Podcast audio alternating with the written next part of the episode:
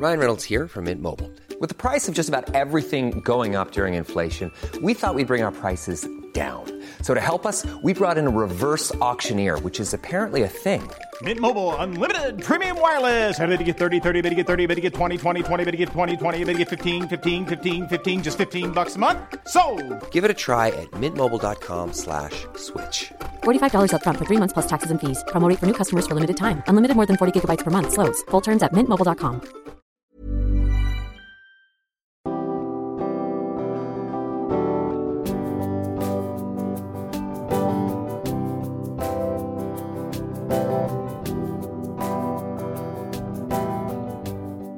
Bonjour et bienvenue dans Milkshaker, le podcast qui agite les idées reçues sur l'allaitement.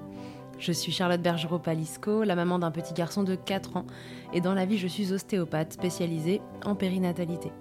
J'ai destiné ma pratique aux femmes et aux enfants, en particulier dans cette période charnière autour de la grossesse, de la naissance et du postpartum, avec une spécificité permettre au bébé de mieux téter pour mettre en place un allaitement serein en libérant les bébés des tensions qui les empêchent de téter correctement.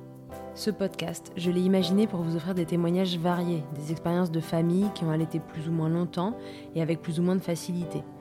Ici, vous découvrirez l'allaitement sous toutes ses coutures. Vous pourrez aussi vous informer auprès de professionnels, tous spécialisés dans le domaine, qui vous apporteront lors d'épisodes experts les informations les plus justes et vous permettront de vous orienter en cas de difficulté.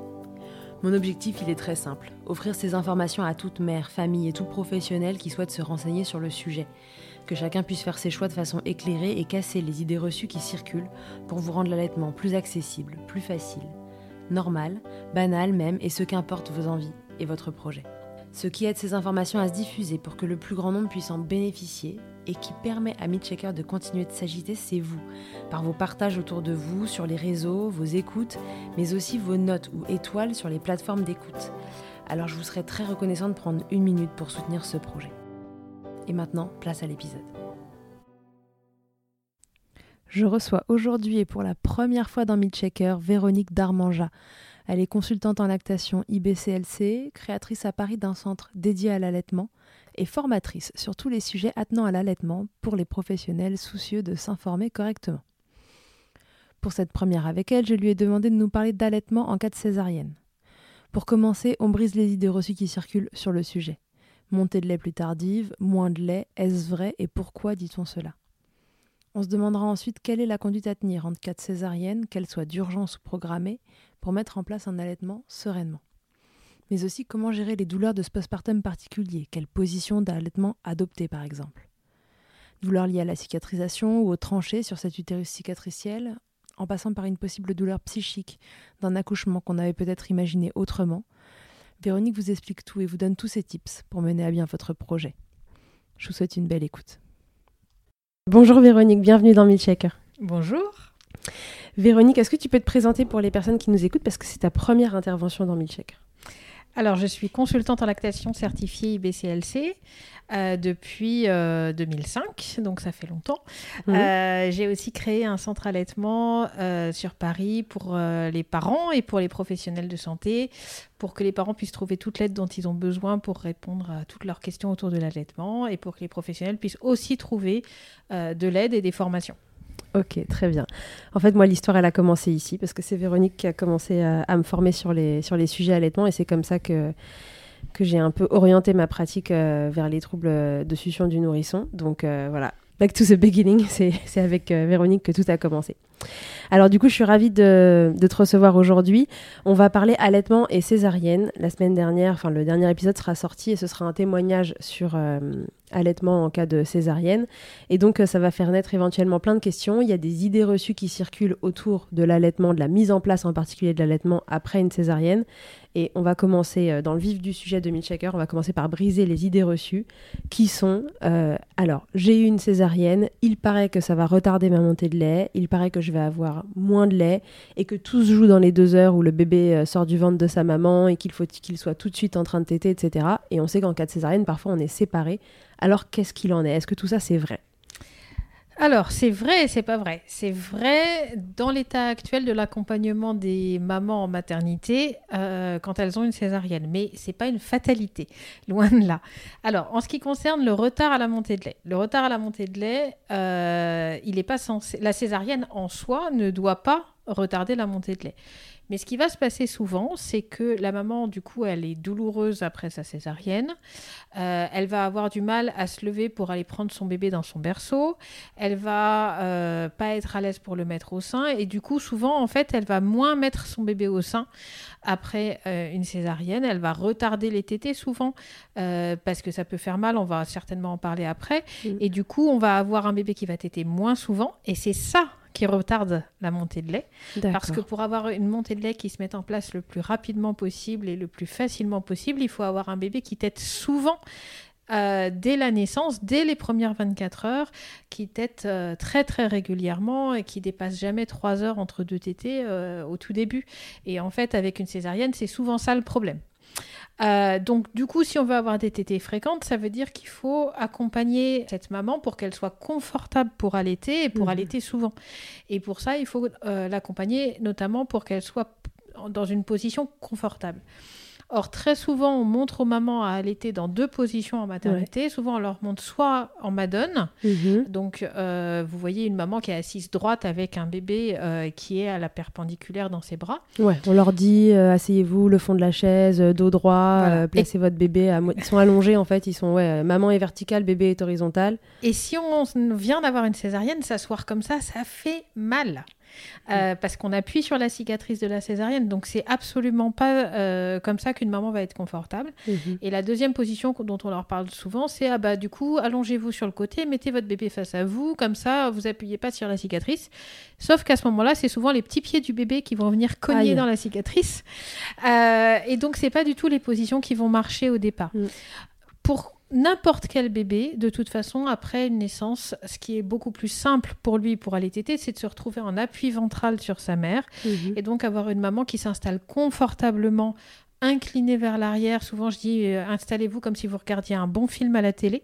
Euh, et euh, en fait, on peut tout à fait adapter cette position-là euh, pour une maman qui a eu une césarienne de manière à ce que le bébé ne touche pas la cicatrice.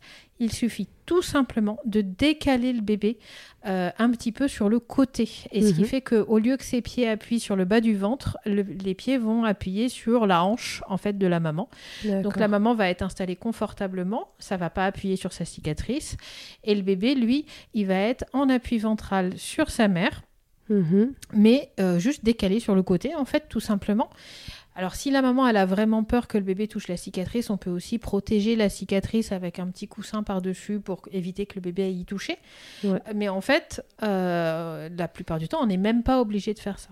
Ok, donc ça ressemble en fait euh, à une euh, BN modifiée où on décale un peu le bébé à 45 degrés, quoi. Mais en fait, la BN, le bébé, il peut être à n'importe quel degré autour du sein du moment qu'il est en appui ventral Hmm. Euh, sur sa mère. Hmm. La BN, justement, le principe, c'est qu'il n'y a pas une seule façon de faire. On s'adapte à la maman et au bébé. Oui, parce que souvent, on a l'impression que la BN, euh, enfin, moi, chez Clément, quand elles viennent en consultation, elles me disent la BN, j'ai du mal. Et puis, euh, en fait, elles, elles, elles pensent que c'est purement vertical, vente contre vente, mais dans la même orientation, bébé et maman, l'un vraiment face à l'autre. Et en fait, euh, on peut les basculer euh, de tous les côtés. Exactement. Le bébé, il peut tourner à 360 degrés autour du sein. Du moment qu'il est en appui ventral, il est en bah, BN. Mettez les pieds de votre bébé sur votre tête. Ça fonctionne apparemment. Ça marche dans tous les sens. 360 degrés, on a dit. ok, d'accord. Donc, du coup, physiologiquement, il n'y a pas de raison que la césarienne retarde la montée de lait. Absolument pas. Euh, donc physiologiquement, la montée de lait, si le bébé est souvent, elle va arriver au même moment. Et du coup, si on a un bébé qui a tété souvent, on a une lactation qui se met en place correctement et on n'a pas moins de lait non plus. Euh, et on peut avoir un problème de manque de lait si on a un bébé qui n'a pas assez tété au départ euh, ou pas bien installé. Mais si on a un bébé qui tète efficacement et souvent, on n'a pas moins de lait parce qu'on a eu une césarienne. Non, ok, même cause, mêmes effets, quoi. Et les études ont bien montré clairement que la césarienne ne retardait pas la montée de lait. Ok, très bien. Donc vous pouvez vous rassurer, vous aurez votre montée de lait comme tout le monde euh, si votre bébé euh, va au sein assez régulièrement, etc. Quid de ces deux heures en sortant, parce que c'est encore assez fréquent donc en maternité que les mamans soient séparées pendant deux heures, c'est le temps en fait qu'elles passent en salle de réveil. Après une chirurgie, on passe toujours un temps en salle de réveil pour voir si euh, on est OK euh, pour retourner en chambre. Et donc, il y a certaines maternités qui amènent les bébés aux mamans euh, dans cette période-là, et éventuellement, on peut déjà les mettre au sein. Et puis d'autres maternités où c'est pas possible, c'est pas faisable. Dans ce cas-là, souvent, le bébé, il est en peau à peau avec la deuxième, le, conjoint ou la conjointe. Donc, quid de ces deux heures-là? Est À quel point elles sont importantes pour la mise en place de l'allaitement? Alors, en fait, il y a deux questions en une dans cette question-là. Ah. Euh, d'abord, il faut que vous voyez avec votre maternité, là où vous allez accoucher, euh, en cas de césarienne, comment c'est organisé. Parce que euh, dans les gros hôpitaux, souvent, le bloc opératoire dans lequel on va faire la césarienne, il est au milieu des blocs où on fait toutes les autres opérations. Et mm. donc, la salle de réveil, elle est commune à tous les opérés de toutes les opérations. Et dans ce cas-là, en général, ils ne vont pas amener le bébé en salle de réveil. Par contre, vous avez certaines maternités où le bloc pour les césariennes n'est pas. En fait, c'est un bloc gynéco. En général, c'est plutôt un bloc gynéco qui est séparé euh, des autres blocs avec une salle de réveil séparée. Et dans ce cas-là, ils, peuvent amener le bébé en salle de réveil. Donc c'est déjà intéressant de, demander à la maternité où on va accoucher euh, comment étaient organisés euh, les blocs opératoires, la salle de réveil et comment on fait pour avoir le bébé en salle de réveil. Ça, c'est déjà la première chose. La deuxième chose, euh, c'est qu'effectivement, un nouveau-né, en général, il est bien réveillé dans les deux heures qui suivent la naissance, mais c'est très vrai pour une naissance par voie basse. Déjà, pour une naissance par césarienne, c'est un poil différent, parce que le bébé, il n'a pas eu... Euh, alors, ça dépend de la césarienne aussi. Si c'est une césarienne euh, où on a eu tout un travail qui avait commencé avant, mm. bah là, le bébé, il a eu le travail et il quand même un minimum préparé. Ouais. Voilà, il, a, il va être réveillé au moment de la naissance et il va avoir ses deux heures de réveil. Si c'est une, une, césarienne où il n'y a pas eu de travail avant, bah, euh, votre bébé, on vient le chercher dans le ventre alors qu'il n'était pas prêt du tout. Et on peut avoir des bébés qui sont complètement endormis à la naissance et qui n'ont pas ces deux heures de vrai réveil où ils sont prêts à téter parce qu'ils n'ont pas eu le processus physiologique qui permet d'être dans cet état-là. D'accord. Donc, euh, oui, effectivement, d'habitude, les bébés, ils sont ces deux heures de réveil et on se dit que c'est le meilleur moment pour qu'ils têtent.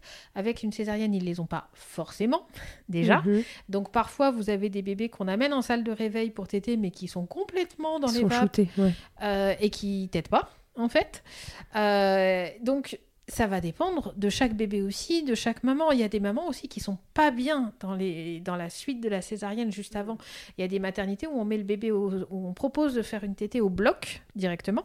Ah oui. Ce qui peut être génial si la maman est bien et si le bébé est bien. Et souvent, les, les mamans, pendant les césariennes, euh, il y a plein de mamans qui ont des nausées, voire des vomissements. Euh, quand vous avez envie de vomir, vous n'avez pas trop envie d'avoir votre bébé euh, très haut contre vous. Euh, il y a même des mamans qui ont des réactions de rejet vis-à-vis de leur bébé à ce moment-là, tout simplement parce qu'elles sont trop mal. C'est pas parce qu'elles sont des mauvaises mères, pas du tout. C'est juste qu'elles sont pas bien du tout. Effet des anesthésiants, etc. Exactement. Donc en fait, on va s'adapter à chaque situation et se dire que bah, regardez comment vous sentez-vous, regardez comment est votre bébé, on va lui proposer le sein dès qu'on peut, on regarde comment ça se passe et puis on va s'adapter. Donc si le bébé, il n'a pas voulu téter parce qu'il n'était pas en état, hmm. ou si on n'a pas pu l'amener à sa maman dans ces deux premières heures, ou si c'est la maman qui était trop mal pour accepter d'avoir une tétée, euh, à ce moment-là, on va mettre le bébé en peau à peau sur le deuxième parent. Euh, et encore, alors ça c'est de plus en plus fait dans les maternités, mais c'est pas systématique non plus. Euh, mais on peut le demander. Ce sera beaucoup mieux accepté maintenant, je pense, qu'il y a une dizaine d'années. Euh, et puis, euh, on va voir si déjà le bébé il peut attendre un petit peu avant qu'on lui donne à manger pour qu'il hmm. puisse retourner voir sa mère. Le bébé, il n'est pas en urgence vitale pour manger dans les heures qui suivent la naissance. Il pourrait hmm. très bien attendre 3-4 heures sans que ce soit dramatique. Donc, ne pas se précipiter sur le biberon de préparation pour nourrisson. Oui, parce que c'est souvent ce qui est fait. Euh, c'est souvent ce qui est fait. Ça dépend beaucoup des maternités. Après, ce qu'il faut savoir, c'est que si on a une césarienne qui était euh, envisagée d'avance, mhm. euh, pas forcément programmée, mais il y a des moments où on sait que l'accouchement il risque de, se terminer en césarienne parce qu'il y a tel ou tel euh, critère qui incline par, par là. On peut aussi tout à fait faire de l'expression manuelle du colostrum pendant la fin de la grossesse mhm. et le congeler sous forme de seringue pour que on apporte les seringues de colostrum à la maternité le jour de la césarienne ou le jour de l'accouchement, et euh, que ce soit du colostrum de la maman qui soit donné au bébé par le papa, du coup, Mhm. avec des seringues qui étaient euh, congelées et qu'on a décongelées. Alors évidemment, si vous arrivez avec vos seringues de colostrum congelées et que la, la maternité n'a jamais fait ça, ils vont vous regarder avec des gros yeux et ils risquent de refuser.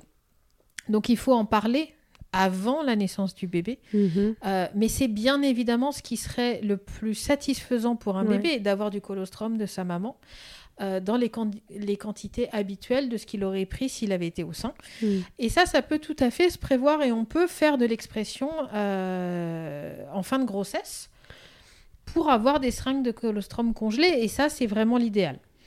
Si euh, ça n'a pas été fait, si on a une césarienne en urgence, si c'était pas du tout envisagé, que on n'a pas pu avoir de tétée rapide et qu'on a un bébé qui a besoin de manger parce que je sais pas, moi, la maman, elle avait par exemple un diabète gestationnel mal équilibré, Ouais, un bébé qui fait une, Mm. une hypoglycémie, des choses comme ça. Eh ben, on va donner à ce moment-là une préparation pour nourrisson au bébé, euh, mais on va éviter le biberon. Clairement, si on peut éviter de la donner au biberon, c'est quand même et vraiment beaucoup, beaucoup mieux. Donc, voir avec euh, la maternité si on peut la donner tout simplement à la tasse au bébé euh, pour lui permettre de ne pas euh, commencer ses premières suctions sur un biberon et qu'il puisse aller au sein plus facilement. Et puis, dès que possible, aller remettre le bébé au sein. Ok. Alors après, il faut savoir que même si ça a démarré tout foireux, euh, on peut récupérer des choses dans la majorité des cas. Bien sûr. Hein. Euh, et pas hésiter à faire appel à une consultante en lactation quand on sort de la maternité pour essayer de récupérer un allaitement qui a euh, foiré dès le début. Ok, très bien. Donc, si je résume. Un, euh, ma césarienne est programmée, ou il y a de fortes chances qu'il y en ait une, enfin, on sait qu'il y, y a un risque. on peut, pendant la grossesse, à partir de quand on peut exprimer ce colostrum dans- pendant la Oh, bah, grossesse? ce que je propose en général, c'est de s'y mettre le dernier mois de grossesse. D'accord, donc 37 semaines, quoi. euh, voilà. d'aménagement. Alors attention, quand on fait de l'expression manuelle, euh, en fin de grossesse, il faut pas en faire trois fois par jour. Oui, j'allais t'en parler parce que c'est aussi une technique euh, de déclenchement, non, de tirer ça. le lait. Hmm. Donc, si on le fait une fois par jour, il n'y a Mm. pas de risque. On va pas déclencher son accouchement en faisant de l'expression du colostrum une fois par jour. Mais on le fait pas plus que ça. Ou alors c'est qu'on veut accoucher, mais Ouais, peut-être pas à oui. 37 semaines. non, parce que c'est une vraie technique euh, Oui, c'est une de, déclenchement. de déclenchement. Parce que ça fait. déclenche des pics d'ocytocine, c'est ça. Exactement. Ok, donc vous pouvez, à partir de 37 semaines, exprimer manuellement. C'est ça, on tire Oui. pas au Ah non, tire-lait, non, non, à la main. à la main. On exprime manuellement, éventuellement un peu de colostrum, euh, une fois par jour max, euh, et on met ça dans des seringues au congèle. Oui. Et on en parle à la maternité en avance Oui. pour euh, les préparer au fait qu'on va ramener des seringues dans sa valise parce que ça peut un peu les affoler. Euh, si jamais cette césarienne elle n'était pas prévue, qu'on se retrouve dans un, dans un système d'urgence, etc., et qu'on n'avait pas préparé le dossier, alors on se met pas la rate au courbouillon si jamais euh, on n'est pas bien ou que le bébé peut pas revenir tout de suite, etc. Il y a, il y a quasiment toujours des moyens de rattraper la situation. Dans le meilleur des cas, on ne donne pas de préparation commerciale euh, pour nourrisson, on donne, euh, on donne rien si le bébé il peut attendre. S'il ne peut pas attendre et qu'il faut donner une préparation commerciale pour nourrisson, on demande à ce que ce soit donné euh, au doigt, j'imagine, au Non, à dalle. la tasse. Ah oui, à la tasse, tu nous as Parce dit. que le problème du doigt, c'est qu'on a aussi une stimulation très ferme contre le palais. Un doigt, c'est Mm. beaucoup plus dur qu'un sein. Tout à fait. Et qu'on peut avoir un bébé qui, après, ne déclenche pas sa succion sur le sein. C'est pour ça que je disais à la tasse. C'est vraiment à la pas tasse. D'autres suctions que le sein. Ok, très bien. Bon, je pense que c'est clair euh, pour, euh, pour les deux types de césarienne et ce qu'on fait euh, dans le postpartum euh, immédiat. Euh, rapport euh, ensuite, alors bon, une fois que maman a récupéré son bébé, du coup, on le comprend, il faut en gros euh, mettre en place un allaitement euh, classique, à savoir bébé le plus souvent possible au sein, à la bonne adresse, comme diraient certaines, et quoi d'autre? Oui, c'est tout. C'est, c'est plus le bébé tête, mieux c'est. Alors ça veut dire qu'il faut que vous ayez votre bébé à portée de main. Ouais. Parce que si vous êtes obligé de vous lever de votre lit pour aller chercher votre bébé alors que vous avez une césarienne et que vous êtes plié en deux pour certaines mères, parce que on va pas se mentir, il y a des mamans qui sont clairement douloureuses, Mhm. alors que d'autres le sont beaucoup moins. Bah, ça reste une cicatrice. euh, ah mais c'est une costaud, opération hein, lourde, ouais. une césarienne. Ouais. hein. On passe beaucoup de couches, euh, donc euh, il faut avoir le bébé vraiment à portée de main, pouvoir l'attraper très facilement ou l'avoir sur soi, Mhm. bien installé, bien calé dans le lit pour pas prendre de risques, qu'il puisse pas tomber du lit et qui tète le plus possible. Et plus il est sur sa mère ou sur son deuxième parent, euh, mieux c'est. Ok, très bien. Donc peau à peau, au max. Concernant les douleurs, justement, puisqu'on parlait des douleurs euh, post-césariennes, euh, vont se cumuler les douleurs éventuellement de tranchées, donc ces douleurs que l'utérus crée quand il se contracte en postpartum pour revenir à sa taille initiale. Et on dit qu'elles sont plus fortes en cas de césarienne. Et en plus, on va avoir la douleur de césarienne. Est-ce qu'il y a des choses qu'on peut faire euh, de façon générale et, concernant l'allaitement pour euh, éviter, gérer ces douleurs? Alors, effectivement, les douleurs de tranchée sont en général nettement plus fortes en cas de césarienne.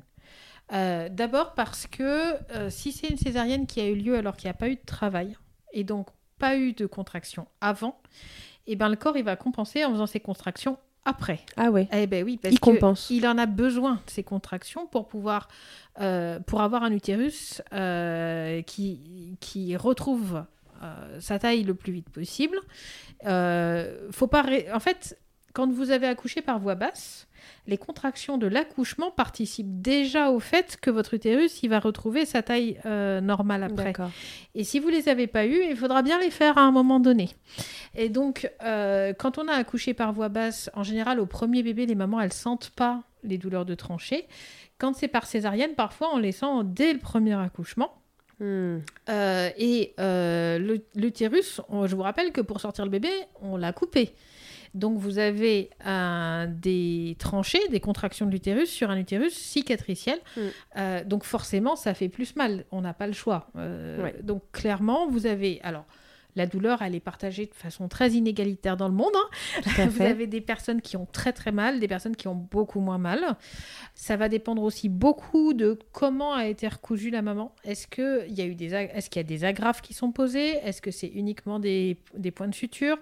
Est-ce qu'on a euh, trop serré les agrafes? Ça c'est quelque chose que je vois relativement souvent. Ah Euh, C'est-à-dire qu'il y a un pli euh, dans, sous les agrafes et en fait la maman dès qu'elle bouge elle a super mal parce que les agrafes tirent. Euh, donc oui, on a clairement des mamans qui peuvent être très douloureuses après une césarienne. Euh, et puis, euh, c'est ce que je disais tout à l'heure, pour faire une césarienne, on va inciser dans plein de couches avant Mm. d'arriver euh, au bébé. Euh, donc c'est une opération lourde. En plus, en général, quand on a une opération lourde, on vous dit de vous reposer après. Mais là, vous avez un bébé, donc vous pouvez pas vous reposer après. Adieu repos. Voilà. Et en plus, pour qu'on n'ait pas d'accident circulatoire, etc., on vous demande de vous lever très vite, de marcher très vite. Euh, et c'est important de pouvoir le faire, mais ça mobilise. Et du coup, ça peut tirer aussi sur la cicatrice. Donc oui, c'est douloureux. Et les tétés vont augmenter ces douleurs-là Mm. parce que euh, à chaque tété, vous allez faire un pic d'ocytocine et que l'ocytocine va faire contracter encore plus. Alors la bonne nouvelle, c'est que vous allez avoir un meilleur Ah oui. résultat après. Vous allez retrouver un utérus euh, bien plus vite au bon endroit. Mais en attendant. Mais du coup, ça rend les tétés franchement douloureuses. Mm. Alors, normalement, on vous propose des antidouleurs. Oui. Et vous pouvez les prendre. Si on vous les propose Ouais. Et que vous avez mal, prenez-les. Ouais, et ça c'est important à dire parce que c'est vrai qu'en postpartum, euh, en allaitant, on se dit oh là là, euh, je vais éviter de prendre trop de médicaments, etc. Mais en fait là, il faut calcer le cercle de la douleur, quoi. C'est ça. Et On puis en plus, rester, ceux qu'on euh, vous propose, c'est qu'ils sont compatibles avec l'allaitement. On va pas vous proposer des antidouleurs que vous ne pouvez pas prendre. Mm. Donc, euh, si vous avez mal, prenez-les. Et ce qu'on dit souvent, c'est qu'il faut pas attendre d'avoir mal en fait pour les prendre. Mm. Il vaut mieux les prendre directement dès le départ euh, et puis les, les diminuer au fur et à mesure quand ça- on se rend compte que ça va mieux, plutôt que d'attendre d'avoir mal, mal, mal, mal avant de les prendre. Euh, D'accord. Donc, si on vous les propose, prenez-les. Si on vous les propose pas, demandez-les. Ouais, donc en fait, on fait un peu de prévention sur cette histoire d'anti-inflammatoire. C'est pas forcément des anti-inflammatoires, ça dépend ce qu'on va vous prescrire. Euh, oui, enfin en tout cas les antidouleurs. Mais euh, tout ce qu'on vous hmm. prescrit pour, vous, pour la douleur, euh, si vous en avez besoin, vous les prenez. Si on vous les prescrit pas, si on vous les propose pas, demandez-les. Ça, c'est vraiment, vraiment important. Ça vous empêchera pas d'allaiter. Ça va pas rendre votre bébé malade. Enfin, il faut Non. vraiment le faire. Et puis se souvenir que cette douleur liée au tété, elle n'a qu'un temps. C'est le temps de la, de la- pour lequel l'utérus va reprendre sa taille. Euh, et, et selon les femmes, ça va durer entre 48 heures et 15 jours. Hein, ça, c'est. euh, Là aussi, c'est... on n'a pas de chance. Hein, c'est pas tout le monde pareil. Mais qu'après, c'est fini, fini. C'est-à-dire Mm. qu'après, vos tétés, elles vous feront plus mal. Oui, et de toute façon, il va falloir d'une façon ou d'une autre que cet utérus reprenne sa place. De toute façon. Tété ou pas, il reviendra au même endroit, euh, peut-être un peu plus lentement, mais il y reviendra. Donc il y aura des tranchées. Euh, S'il doit y en avoir avec l'allaitement, c'est qu'il y en a aussi sans. Oui, bien sûr. Ok. Et concernant la douleur de la cicatrice en elle-même, donc ça, c'est les positions dont Ah tu bah, nous parlais tout à l'heure. Voilà, ça c'est juste faire attention à ce que le bébé touche pas la cicatrice en tétant. Mm. Donc le décaler euh, pour qu'il soit appuyé plus sur les côtés, sur les hanches plutôt que sur le centre du ventre. Mm. Euh, et souvent ces dou- douleurs-là, elles partent quand même très vite. Souvent j'ai des mamans qui vont très bien très vite. Euh, alors c'est pas le cas de tout le monde, mais aujourd'hui il y a eu des énormes progrès quand même sur les césariennes, Mm. avec des cicatrices plus petites, avec des mamans qui ont mal moins longtemps. Ouais.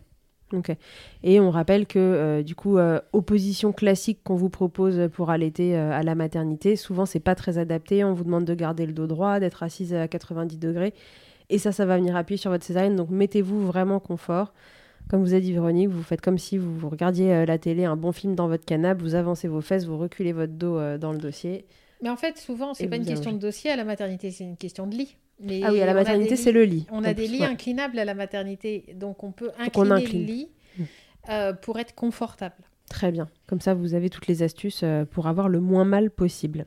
Est-ce que ça change quelque chose euh, si cette césarienne, donc, elle est prévue en amont, elle est programmée, ou si elle arrive en urgence? Alors, oui, ça change quelque chose et ça change quelque chose du côté psychologique. Si la césarienne a été programmée, qu'on sait qu'on va avoir une césarienne ou qu'on a de fortes euh, chances d'en avoir une, on s'y prépare dans sa tête. Et c'est important parce que euh, c'est particulier d'accoucher par césarienne. Toutes les femmes ne le vivent pas de la même façon. Il y a des femmes qui rêvent d'avoir une césarienne pour ne surtout pas accoucher par voie basse. Alors, en général, elles sont pas très renseignées sur ce que ça donne après, parce qu'elles ont peur de la douleur de l'accouchement, mais elles savent pas que la césarienne en elle-même, ça fait Mm. mal aussi.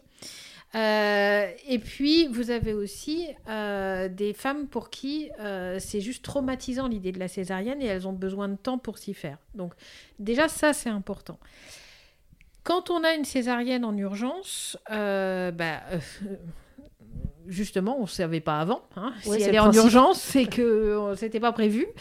Euh, et pour beaucoup de femmes, c'est très difficile à vivre. Mm. Il y a un certain nombre de femmes qui vont le vivre comme un échec de leur accouchement, euh, qui vont le vivre comme euh, j'ai même pas été capable d'accoucher, on a, il a fallu sortir le bébé, euh, je suis nulle, des choses comme ça. Ça, ça revient souvent et je trouve de plus en plus parce que voilà, le, le retour au physiologique, etc., est de plus en plus présent, je trouve, dans les, dans les injonctions euh, à, l'accouchement euh, le meilleur possible ou je sais pas quoi. Et Oui, c'est en possible, mais en tout cas, euh, je pense qu'il faut bien avoir conscience que si on vous propose une césarienne, c'est pas parce que vous êtes nul.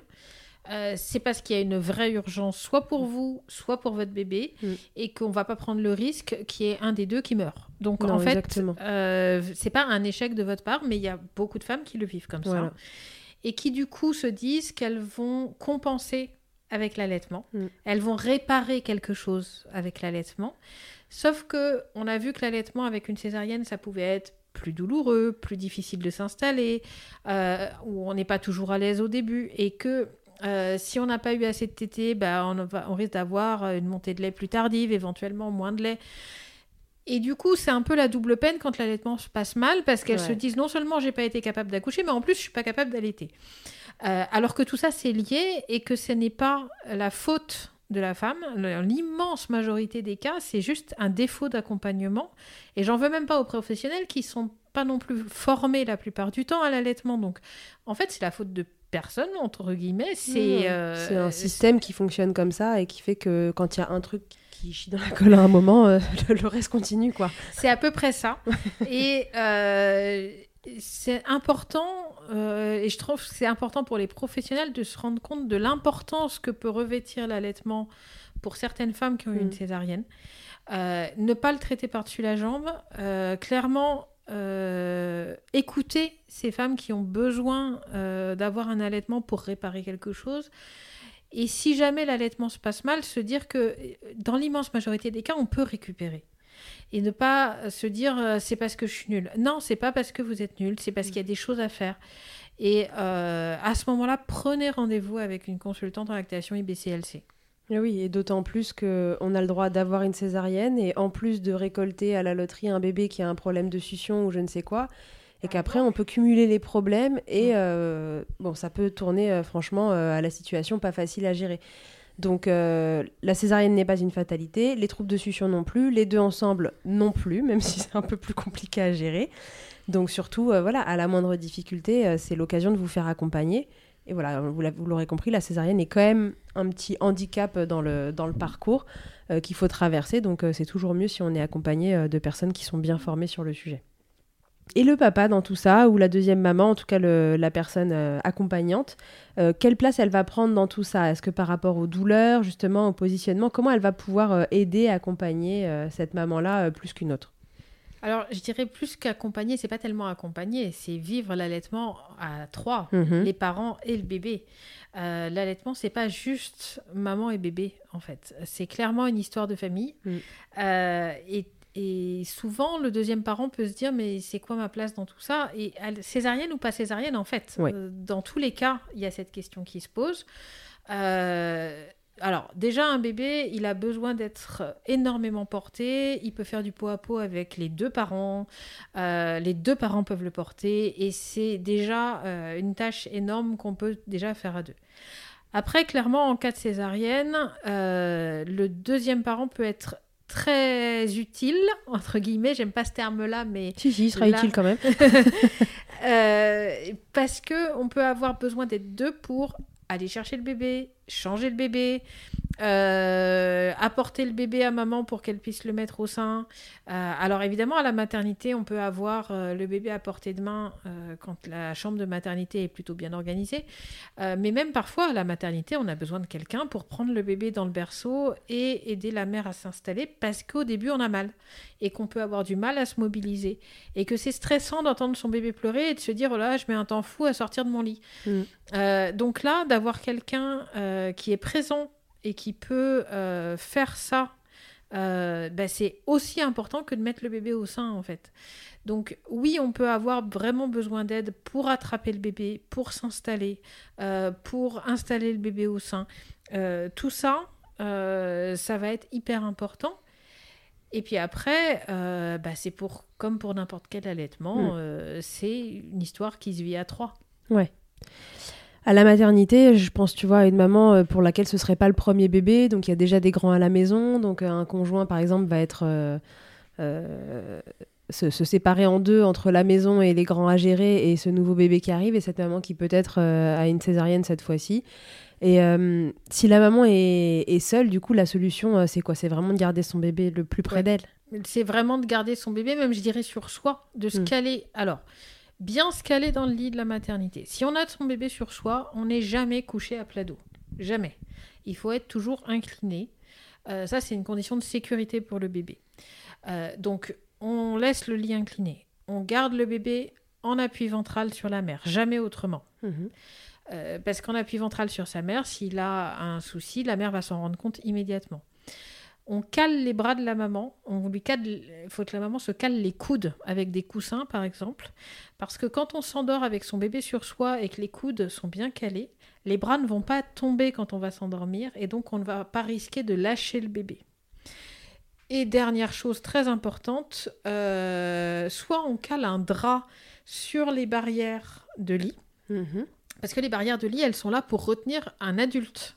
Oui. Mais un bébé, il peut tomber à travers les barrières de lit. Mhm. Donc, soit on les cale avec un drap pour que le bébé puisse pas passer par les barrières de lit, soit éventuellement on les protège avec un coussin. Bon, j'aime pas les coussins à proximité des bébés, Mm. c'est pas le truc le plus sécuritaire. Le mieux, c'est de passer un drap sous le matelas, sur la barrière et à nouveau sous le matelas. Comme ça, le bébé peut pas passer à travers la barrière de lit. Oui. Ça lui fait Euh, comme un voile en fait sur, le, sur la barrière, c'est ça? Exactement. Et euh, quid d'un bandeau de peau à peau? Alors le problème c'est qu'il faut le mettre Mm. et que quand on vient d'avoir une césarienne, mettre un bandeau de peau à peau c'est pas forcément super Mm. facile euh, tout de suite. Au bout de quelques jours oui, mais au tout début c'est pas forcément facile à enfiler. Si on y arrive et qu'on est à l'aise, un bandeau de peau à peau très bien. Si on n'y arrive pas, on cale bien les coudes et on cale bien le bébé de manière à ce qu'il puisse pas toucher la, la ci- cicatrice. D'accord. Ok. Est-ce qu'on s'est tout dit, tu penses, sur la Bah, je pense qu'on a dit l'essentiel. Euh, après, c'est de l'adaptation. à chaque bébé, chaque maman. Et souvenez-vous que l'allaitement, c'est toujours une question d'adaptation Ouais. à chaque bébé, chaque maman, et qu'il n'y a pas de règles en matière d'allaitement. Donc, euh, on observe son bébé et on s'écoute soi, et c'est le meilleur moyen pour que ça marche. Ok. Et on se fait accompagner si on sent que, que ça patauge un peu parce que euh, voilà, c'est une petite, un petit handicap dans le parcours. Alors euh, autant se faire accompagner pour le passer plus facilement. Tout à fait. Cool. Merci beaucoup Véronique. De rien. Ravie de t'avoir reçu dans Milchecker et puis euh, à bientôt pour un nouveau sujet. à tous et à toutes, à très bientôt dans Milchecker. Merci d'avoir écouté cet épisode. S'il t'a plu, je te rappelle que tu peux t'abonner, noter sur ta plateforme d'écoute préférée et faire voyager ce podcast pour que l'information circule au maximum. Et si toi aussi ton histoire vaut le coup d'être entendue, que tu as envie de réagir à l'un des thèmes abordés dans le podcast avec ton expérience, tu as la possibilité de me laisser un vocal de maximum 5 minutes pour me raconter ton histoire ou un épisode marquant de ton allaitement. C'est très simple, tu te sur mon site internet milchecker.fr, tu cliques sur le lien qui s'affiche pour témoigner et peut-être que tu t'entendras bientôt dans un épisode. Toujours sur milchecker.fr, tu retrouveras tous les épisodes enregistrés depuis 2020. Ils sont là pour t'apporter toujours plus d'informations et de transmissions autour de l'allaitement maternel. Enfin, si tu me cherches en tant qu'ostéopathe, pour toi ou pour ton bébé, tu peux me retrouver à Suresnes, dans les Hauts-de-Seine, au centre IG4U que j'ai créé en 2020. Tu y trouveras aussi une équipe de thérapeutes spécialisés dans la prise en charge de la femme et de l'enfant. Pour plus d'infos, rendez-vous sur le site ig4u.com, IG ça s'écrit Y-G-Y, et sur Doctolib pour la prise de rendez-vous. On se quitte en musique avec Emma et son titre Blinded, écrit et composé en collaboration avec Nemen. Je te dis à très vite pour un nouvel épisode, mais d'ici là, à tous, n'oubliez pas, prenez soin de vous, checkez autant que vous le voudrez et bousculons ensemble les idées reçues sur l'allaitement maternel.